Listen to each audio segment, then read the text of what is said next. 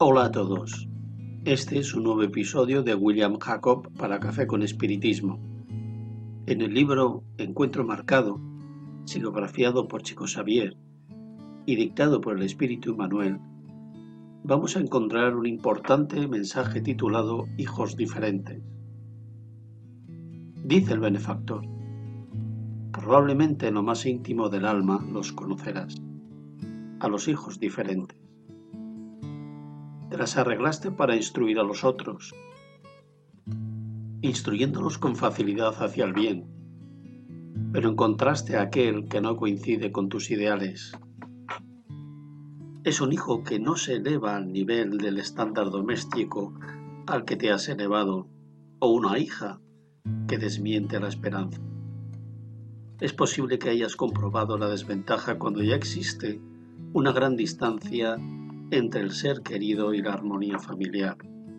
Percibiste los errores con la sorpresa del cultivador, cuando identifica que una hermosa planta es carcomida por una plaga, o con el desencanto de quienes ven de repente comprometida la empresa levantada a costa de los sueños y el cansancio de muchos años. Cuando observes a un hijo diferente, no permitas que tu corazón se incline hacia la desesperación o la amargura. Ora y pide luz para comprender. El Señor hará que te reconozcas frente al compañero o compañera de otras existencias terrenas, que el tiempo ha escondido y que la ley te trae nuevamente a la presencia para que tu obra de amor sea debidamente cumplimentada. Nunca levantes la voz para acusar al niño problemático, aunque es posible que no siempre puedas elogiar su conducta, lejos o cerca de él según las circunstancias del plano físico, ampáralo en tu corazón, brindándole apoyo e inspiración a través de los caminos del alma.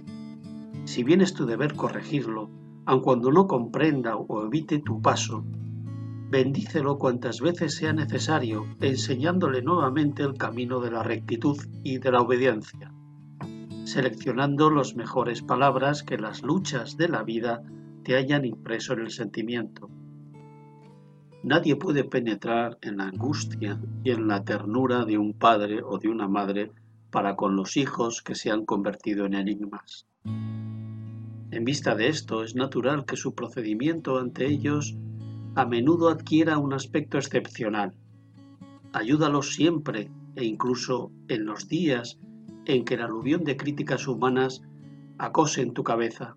Tráelos con más dulzura al regazo de tu espíritu, sin que el verbo humano pueda expresar los sentimientos de tu amor o de tu dolor ante un hijo diferente, sabes que desde el fondo de tu alma que el significado es el más alto encuentro programado entre tu esperanza y la bondad de Dios.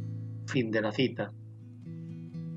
El mensaje de Manuel está dirigido de manera muy especial a los padres que tratan con hijos que requieren de un mayor cuidado y atención.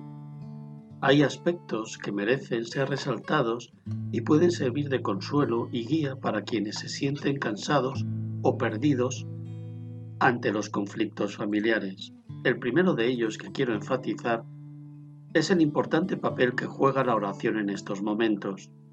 Hay hijos que están lejos y los padres se preocupan por la falta de noticias o incluso por las noticias desagradables que reciben. En estas ocasiones la desesperación y la amargura no resuelven el problema. La oración puede jugar un papel fundamental, ya que puede brindar alivio a quienes se sienten solos por la nostalgia. Es muchas veces una preocupación legítima y que solo quienes son padres o madres saben lo que es. La oración también puede ayudar al hijo, quien, aunque distante, puede recibir una bendición y el amor que brota del corazón de la madre o del padre. Otro aspecto importante que refuerza el mensaje es que necesitamos entender que somos espíritus viejos, con experiencias en múltiples reencarnaciones, y que en cada una de ellas se nos brinda la oportunidad de enmendar desafecciones del pasado.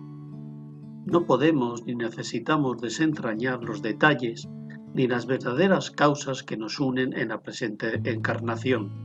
El aspecto principal a tener en cuenta durante la reencarnación es que frente a los conflictos familiares incluso con el olvido del pasado, Dios nos da la oportunidad, desde la misma cuna, de reconstruir relaciones o incluso mejorar aquellas con las que traemos una enorme simpatía.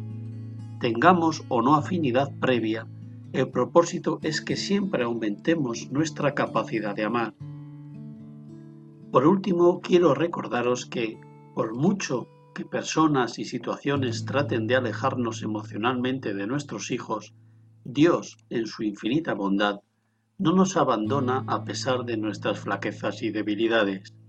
Si es necesario, busca ayuda terapéutica o una cita de atención fraterna en el centro espírita o atención en la iglesia a la que asistas. No permitas que tu corazón sea invadido por las heridas y los malos sentimientos porque dañarían no solo las relaciones familiares, sino a ti mismo. Que Jesús siempre nos fortalezca y nos ilumine. Mucha paz y hasta el próximo episodio de Café con Espiritismo.